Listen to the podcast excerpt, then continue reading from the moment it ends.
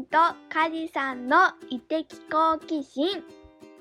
この番組は食や食べるをあらゆる角度から深掘りすることで好奇心を膨らませ食べるを通じて人生を心豊かにしていこうという番組です。パーソナリティのコンマラボ代表のエスミンとはい、パーソナリティの福岡食べる通信家事です。よろしくお願いします。お願いしまいや、エスミンね、朝活始めましたよ、僕。す。さっき見ましたよ。朝活見ました？見ました。投稿。そう、実はね、3日前にね、あの大豆を巻きまして、豆巻きね。うんうん。で、朝やったのがすごく心地よくって、あ、そうなんだ。うん、これ日課にしたいなと思ってたら、うん。いい塩梅にね、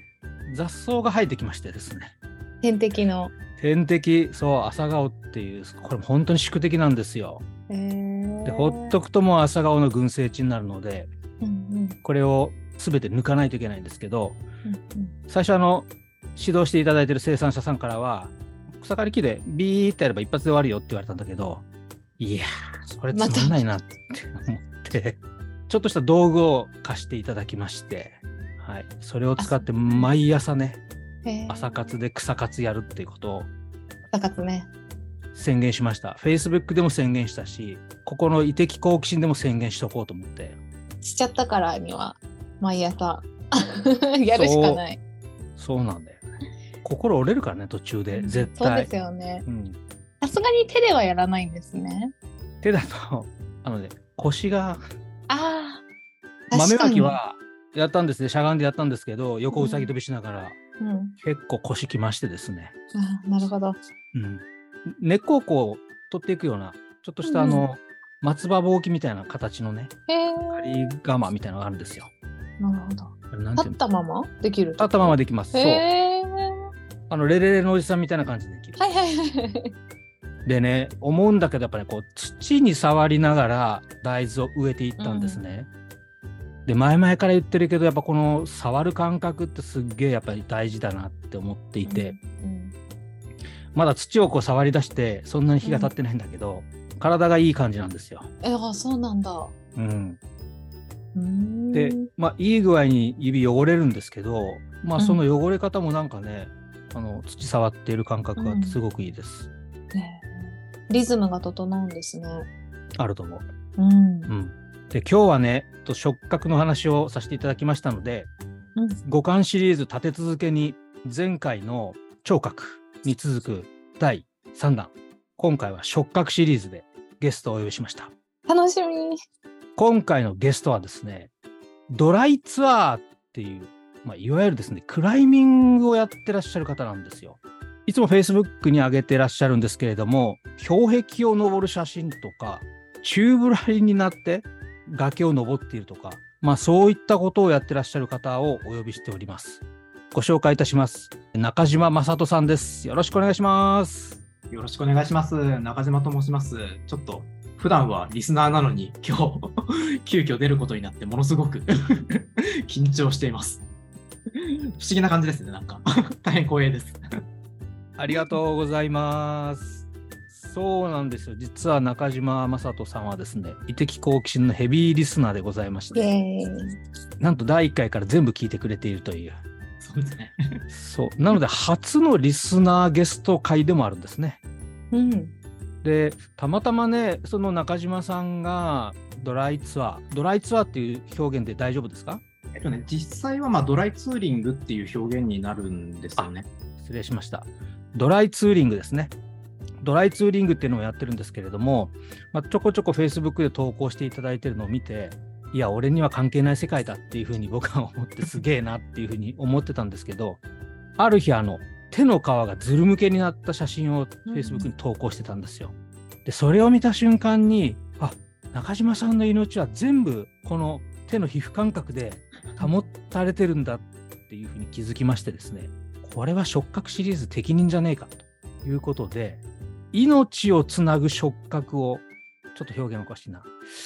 触覚によって命をつなぎ止めているとでも言ってもいいかもしれない。すごいところに梶さんが引っかかったなと思いましたね。いやそんな方をお呼びしてしてですね、特にやっぱその極限状態での五感ですね触覚も含めた五感の研ぎ澄ませ方みたいなことを少し今日は深掘りしていきたいなというふうに思っております中島さんよろしくお願いしますはい、よろしくお願いいたします。まずはですね簡単に中島さんの自己紹介をしていただいてその流れからそのドライツーリングっていうものがどういうものなのかっていうのを全く知らない方にも分かるようにお伝えいただきたいと思います。はい、わかりました。えっと、改めまして、中島正人と申します。えっと、普段は自動車メーカーに勤務していて、そこで、まあ、あの事業企画、そういった仕事をさせていただいております。で、えっと、梶さんとは、えっと、グロビスで私がちょっと、えっと、単価生の時に、あの、ちょうどクリシンでメンターやっていただいてたっていう、そういったところでのからの流れになります。で、まあ、ドライツーリングについてですよね。で、なかなかちょっと説明が難しくて、っていうのも、えっと、クライミングやってる人の中でも、かなりニッチな領域になるんですよね。ドライツーリングっていうカテゴリーは。どういうものかって言いますと、まあ皆さんアイスクライミングっていうと知ってる人は知ってるかなみたいな感じの、まあふわっとした感じになるかもしれないですけども、まあ凍った滝をアックスっていう、まあピあのピッケルみたいな、鎌みたいなものを持って、登っていくみたいな、そういったものの映像とか、何かしらでもしかしたら見たことあるかもしれないかなと思っているんですが、まあ、そのアイスクライミングからの派生したスポーツになります。で、実際は何が違うかっていうと、アイスクライミングはいわゆる氷瀑、まあ、凍った滝を登るんですけど、登るクライミングなんですけども、ドライツーリングっていうのは、まあ、同じ道具を使って、えっと、岩場を登る、そういうものになります。で、起源としては、まあ、いろいろ諸説あるんですけども、アイスクライミングをやろうとしたけれども、氷が下までなくて、壁の上の方に氷があるよねっていう時に、まあ、岩を登って氷に取り付くっていう人が出てきたんですよね。それをまあ通常、まあ、ミックスクライミングっていうカテゴリーになるんですけども、岩と氷の合わせ技で。でそこから、えっと、じゃあ通年で岩も登れるじゃんみたいな、そういった流れでドライツーリングっていう風な、そういうカテゴリーが、えっと、生まれたんじゃないのかななんていうふうに言われてるんですが、まあ、いろいろ諸説はある感じです。で、普通のクライミングと違って、ドライツーリングってまず道具を使う、まあ、ツーリングって TOOL の、まあ、道具のツールの意味なので、あの使って登るので、普通のフリークライミングは手で登ることに対して、まあ、道具を使ったクライミング形式になります。で、じゃあなんで道具使うのっていうふうになるんですけども、まあ、普通のフリークライミングって、まあ、多くは乾いた岩とか、そういったところを登るんですけども、ドライツーリングはもう冬になると氷瀑ができるような濡れた氷だったりとか、もうとても人の指じゃ保持できないような、そういったところを、まあ、登ることが多い、そんな、なかなかニッチなスポーツですね。多分、まあ、日本だと100人いるかなみたいな、そんな感じの、競技人口です。なかなかニッチなクライミングなので。そんな感じですけども、伝わりますかね？はい、ありがとうございます。ドライツーリングのツーリングってツール、道具のことだったんですね。そうですね。はい。ああ、すごく、今のでだいぶあの認識深まりました。先ほどその競技人口が日本で100人いるかいないか、その中の1人っていうことで、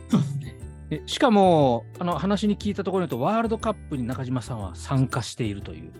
あ、はい。出させていただいております。えワールドカップって世界大会じゃないですか。はい、そうですね。僕ね、ワールドカップに出た人が友達って多分中島さんが最初だと思います。まあ、なかなかね、いないですけどね。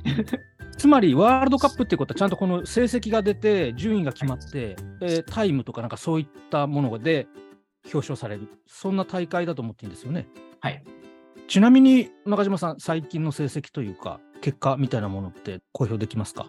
えっと、ワールドカップって、あの、一戦ではなくて、今の、えっと、形式ですと、ワールドツアーみたいな感じで、複数国で開催されるののポイントランキングになるんですよね。で、えっと、去年の成績でいくと、えっと、総合で、どれぐらいだったかな ?14 とかそれぐらいですね。すすげえ。すげえ。で、大体、1個の大会で、多いと60人ぐらいいる状態ですかね。まあ、少ないと、まあ、30とか40とかになるんですけど、いや、すごいじゃないですか。世界で14番目じゃないですか。いや、まだまだ。すごいな。街で14番目じゃないですもんね。すごいな。えっと、ちょっとその、個人的な興味なんですけど、なんで普通の会社員の方がそんなことやろうと思ったんですか、あの、知ってるかわかんないんですけども、ガクって漫画ご存知ですか？あ、山岳の岳そうです。はい。ああ、はい、知ってます、知ってます。山岳レスキューの漫画なんですけども、あれを見てまずアイスクライミングをやりたかったんですよね。で、その後、そこからさらに、あの、まあ、それをいろいろやってる流れで、競技会に参加する機会があって、そこから競技にのめり込んでったっていう流れですね。えっと、今さらっと流れ言いましたけど、その興味があったからみたいな。キャンプとか筋トレとか、一般の人がすぐにできるような趣味だったら、その流れでふーんってなるんですけど、死ぬかもしれないじゃないですか。怪我するかもしれないじゃないですか。よくそこを飛び越えましたよね。僕は多分ね、そこで断念するタイプ。あなんでしょうね。でもこれやっぱり、その、そもそもどうやってやればいいのかっていう、その入り口が私が始めた時って分かんなかったんですよね。海外とかの映像とかはあったんですけども、で、一個は多分、その海外の登ってる映像に魅了されたっていうのはあるんですよね。ああいう風に登ってみたいみたいな。で、そこから多分2、3年ぐらい試行錯誤してます。どうやって始めていいか分かんなかったんで、本当見よう見まねでやって。で、その後にたまたまその日本で当時、そのワールドカップにあの出ている人と知り合う機会があったんですよ。で、そこで教えてもらったら、アメリカのローカルコンペにちょっと出てみないかっていうお誘いがあったんですよね。せっかくだしみたいな。まあお祭りみたいなものだから出たら楽しいよみたいな感じで。でそれに出場したら、まあたまたま結構いい成績が取れたんですよね。まあ10位ぐらいのなんか。ほんこれも本当たまたまなんですけど、その大会の、アメリカの大会の、そのプロモーションの動画の中に、あの名前入りで出出させてもらったんですよ。で、そこでちょっと調子乗っちゃって、その翌年に、ちょっと本本格的にやってみたいなって感じで、うんワールドカップ参戦できるかできないかみたいなのを相談して出させてもらったっていうのが最初の流れですね。うーん。それ何年前ですか？6、7年前だと思うんですけど、じゃあ最近ですね、まだ。まだまだそうですね。ほんと最近ですね。えーでも最近ではそれこそちょうどあれですよね今出ているロックスノーズっていう、はい。はい、ここにあの寄稿文というかエッセイみたいなものを書かれて、はい、そうですね。記録出させていただいてます。これはあれですか？確かまだ誰も登ったことがないところを登ってそれでその体験記みたいなものを書いた感じですか？えっと、今、最新号、まあ、100号っていう号なんですけども、出させてもらって、まあ、今年のゴールデンウィークにフランスで登ったものは、そうですね、あの、ちょうどそのルートの開拓者の人とインスタグラムで知り合う機会があったんですよね。そしたら、まあ、その方が、あの、ちょっと遊びに来いよみたいな感じで、大丈夫かななんて思いながら、ほいほいほいほい、ちょっと行ってみたんですよ、興味で。そうしたときに、あの、彼がちょうど開拓したんだけれども、まあ、4, 年前に開拓したんだけれども、まあ、登りきれなかったルートが1本あったんですよね。うんそれをトライさせていただいたところ、運よく 登りきることができて、それをちょっと寄稿させていただいたっていうのが今回の記事の、ね、流れですね。なるほど。やっぱこう一定数そういうこの恐怖体験がドーパミンドバドバ出てやめられないんだよねっていう人は何人か知ってますけどどうも中島さんもその類の方 どうなんですかね。なのかなっていうふうに思って。ドライツーリングのちょっと魅力はなんとなく分かってきたんですけどやっぱその命を落とすかもしれないっていうそういうスポーツじゃないですか。そうするとやっぱこれやっちゃいけないとかあれやっちゃいけないみたいな。あのそういったこう決め事決まり事みたいなものってあると思うんですけどなんかこう中島さんの中で例えばその師匠から学んだこととかあるいは中島さん自身の経験の中でこれやるとやばいねみたいなもことがもしあったらああ、なるほど。えっと、直接ドライツーリングに関わらない領域からまずちょっと話させてもらいますけど、あの、アウトドア全般に関してなんですけども、なんか私がやっぱ常に感じているのは、謙虚たれ、謙虚たれっていうのはありますね。っていうのは、やっぱり、その、自然環境って、街中にいるとなかなか感じにくいかもしれないんですけども、ものすごい猛威だと私は思ってはいるんですよね。人間の力ってものすごくちっちゃい中で、その中にお邪魔しますみたいな感じでちょっと入ってる感じを私は常に受けてるんですよね。山の中とかそういった中にいると。で、その中にやっぱ暴虐無人っていうよりかは、まあ常になんか謙虚な姿勢みたいなものは個人的にはなんか持ってるなと思って、まあ、うんあの持つべきかなみたいな、そんな感じは思っています。うんっていうのが、まあ、アウトドア全般に対して考えていることですね。で、そこからちょっとまあ、ドライツーリングにちょっと一段落としてみますと、ドライツーリングってやっぱ道具を使って登るやり方になるんですけども、じゃあなんで道具使うのっていうのがよく言われるんですよね。フリークライミングとか、他の手で登ってる方からすると。私的には、まあ、やっぱり手で登れないようなところを登るからこそやる意味があるんじゃないのかなと思っているんで、基本的にはそう、のフリークライミングとかが登れないような世界、まあ、そういった眺めが見れるようなところを登るべきものかなっていうふうには思っています。まあ、二つ、大きいところで二つ。なるほど。道具の整備とか、はい結構丹念にされるわけですか？これは面白いんですけども、あのドライツーリングやってる人って結構道具マニアっていうか、あの そういうのいじるいじる人が好きですね、やっぱり。命預けるものですからね、本当に。うんうんううんん。まあ、それもあるかもしれませんね。さて、エスミン、ドライツーリング弱者のエスミンとしては、大体ここまででどんなものかイメージできましたですか？イメージはつきました。本当ですか？じゃあね、早速なんですけど、その皮膚感覚、触覚、まあ、いわゆるその五感ですね。ここと実際のそのドライツーリングの実際のその体験している場面とつなげていきたいと思うんですけど、まず最初に大前提として、恐怖心とどういうふうにして向き合ってるのかっていうところをですね、僕そこ聞き聞いておきたいなと思うんですけど、結構難しいなと思ったんですね。難しいなっていうのは説明がちょっと難しいなと思っていて、えっと、恐怖心がないかって言ったら常にあるんですよね。怖いっていう思いは。ただ、まあ、一方で、他の仲間から見ると、中島のネジは飛んでるみたいな扱いされてるもの するんで、なかなかそこら辺って結構相対的なものだなと思ってしまっていて、こう、どう向き合ってんのかっていうところで説明しにくいなってちょっと思ってました。うんあの、実際に私がなんか、あの、どういうふうに登ってる時に感じてるのかっていうと、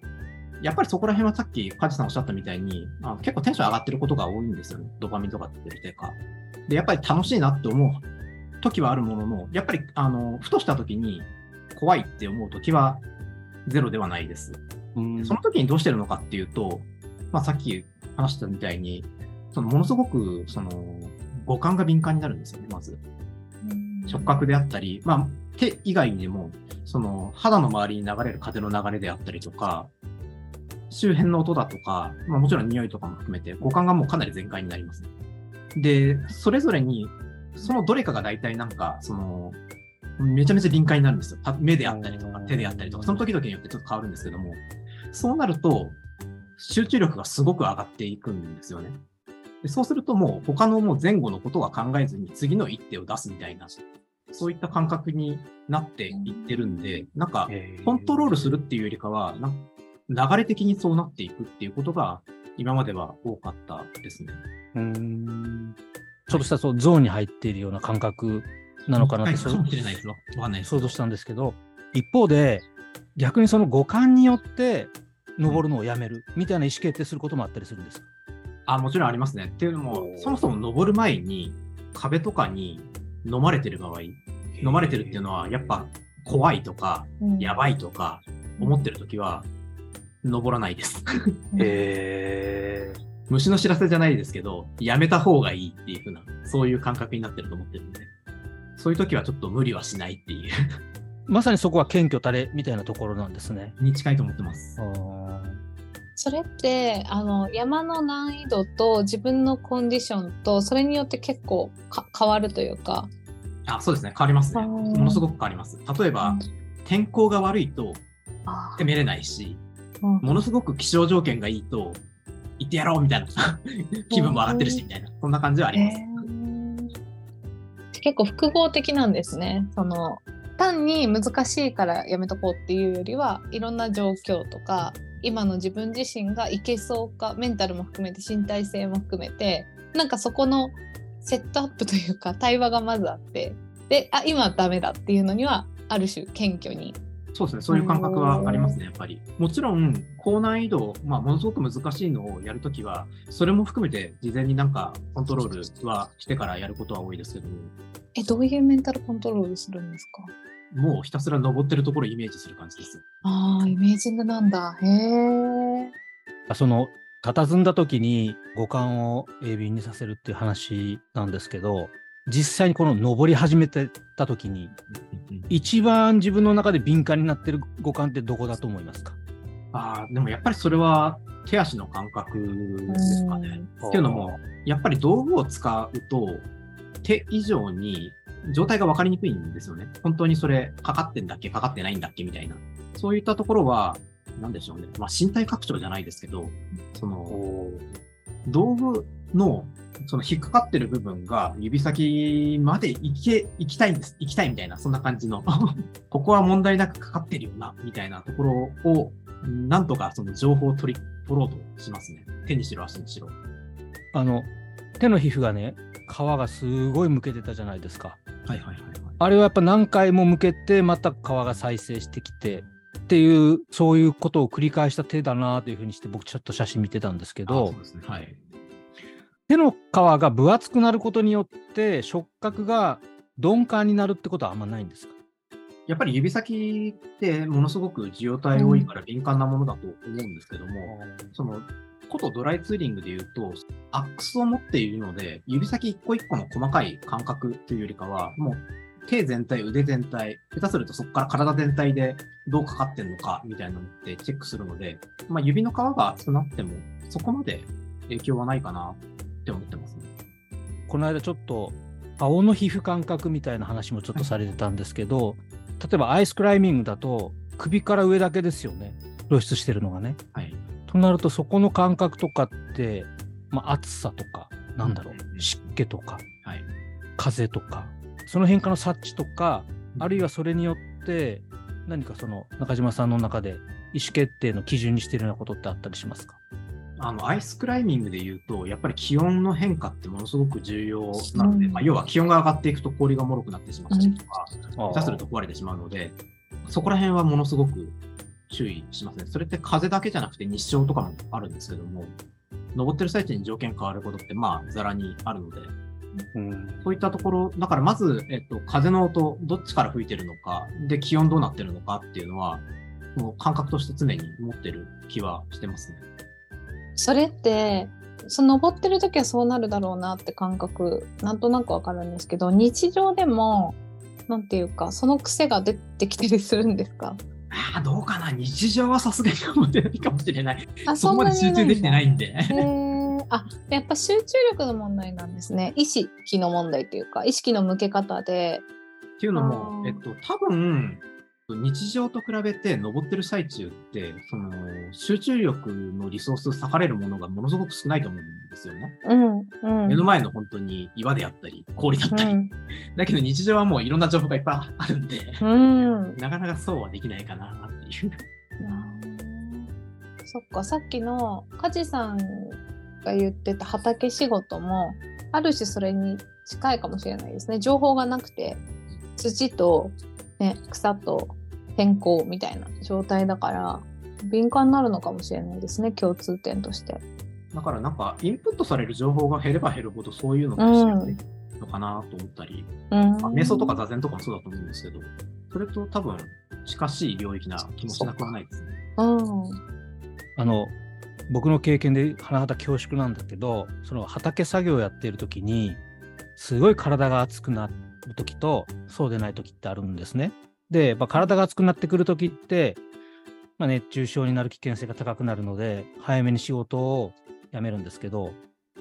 必ずしもですね自分の体が熱くなった時が気温が高いっていうわけではないんですよね。そういった時は中島さんはやっぱ自分の肌感覚とかの方を優先する感じですか？ああ、そうですね。多分なんですけど、えっと、それって、その、環境とかの外的な情報と自分の内的なうん意思の2つのパターンでどっちかがアラート出して、どっちがアラート出してんだよみたいな話だと思ってうんいるんですよ。んで、やっぱりなんか、えまあ常にそういう切り分けをしてるわけじゃないんですけど、そういったところになんか引っかかったら、それはやっぱり注意すべきものになるかなっていうふうには思ってはいます。謙虚の話で謙虚である中でもこの勇気を持つ勇気を持って次の一歩を踏み出すっていうその行為とそれがこう無謀謙虚を忘れた無謀要は勇気と無謀の違いみたいなものって中島さんどういうふうに捉えてますか？いや、難しいですよね、そこら辺ってやっぱり。やっぱりなんか、人から見たら無謀だけど、自分からしたら一個の挑戦みたいな、そういうところもあるので、なかなかちょっと一概に言いにくいなっていう気はちょっとしてますね。やっぱり自分としては、その、なんだろうな、昨日の自分より、まあ、2ミリでも前進してたいし、そういう欲求はあるかなと思ってるんで、まあ、それを一方でこう、なんだろう、総合的に見ると、いや、無謀だよって捉える人もいるかもしれないんで、私ちょっと今思い浮かんだことあるんで言っていいですか？無謀って見えるのは解像度の気がしていて、えっとこの山を登りますだったらこの山って標高何メートルで何とかで何とかでってこう条件あるじゃないですか。でそれを初心者側から見たらいや無理でしょってなるんだけどそれってもしかすると登山を何回かやってる人だったら登れるかどうかって自分の感体感覚とか経験とかと照らし合わせていけるかどうかみたいな判断ができるからあの前にそれこそシノッチが来てくれてデザイナーのね話であの歯のホワイトニングをやってる人は歯が白いかどうかに意識が向くみたいな話と多分似ていて、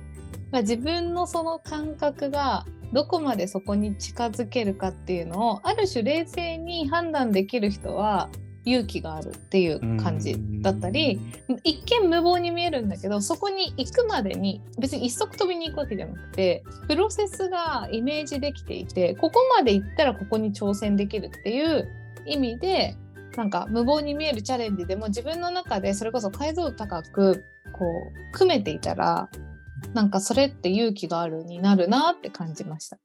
いや、なんか面白いなと思っていて、確かに、実は去年、国内でそのうん。最難関級のルートを開拓したルートがある、まあ、あのドライツーリングのルートがあるんですけども、そこで実は数年前に、あの、韓国のトップ選手が、そこの写真を見て、ここにルート作れるよみたいなことを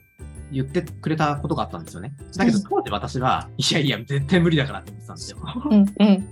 それがまあ3年後に。ね、あ、やっぱルートできそうじゃんと思って。うんそれで作った経緯もあったんで、まさに今言ったことがそうなんですね。あそっかだから3年前に見たレンズだとまだいや無謀でしょみたいな。そうそうそうなんですいや大事ですよねその感覚。無謀な状態って結構視点が狭まっている状態かな。で勇気を持ててる時って意外とこの広く、まあ、いわゆるメタ的に自分を見れていて例えるなら中島さんの Facebook であのドローンを使って中島さんが登っている様子をアップしている動画があるんですけども、まさにあんな状況で自分の全体をイメージできているような、まあ、要はそう自分をメタ的に見れてたりするんですか？あ、そう、それはまさにあるかなと思っていて、先ほど、まあ、登ってる時めちゃめちゃ集中するっていう風な話をしたかと思うんですけども、一方で、その集中している自分を、なんだろうね、後ろ側からちょっとね、あの見てる感覚、そういうことが起きることもあるんですよね。本当にアイスクライミングとかやっていて、今まで登ったことがないルートとかに取り付くときにそういうことが起きることは多いかな。要は、より外部環境にの影響が大きい領域うんにいると、目の前の氷以外にも本当に、まあ、さっき話してた気温とかそういったところもあると思うんで、そういう時はなんか自分をなんか俯瞰して見てるみたいな、そういった感覚に陥る時もたまにですよね。ありますね。なんかもう趣味の領域を超えているじゃないですか。なんか聞いてると自分自身を鍛錬しているというか、それこそまさに成長させているっていう、あの、異的好奇心力をめちゃめちゃ高めてる感じがするんですよね。うんうんそうすると、じゃあ日常に戻ってきた時に、うんいわゆる普通の会社員の中島正人になった時に、その経験とかがどう生かされてんのかみたいな、それね、多分聞いてるリスナーさんも結構興味あるとこじゃないかなと思ったりするんですけど、次回へ続くよ。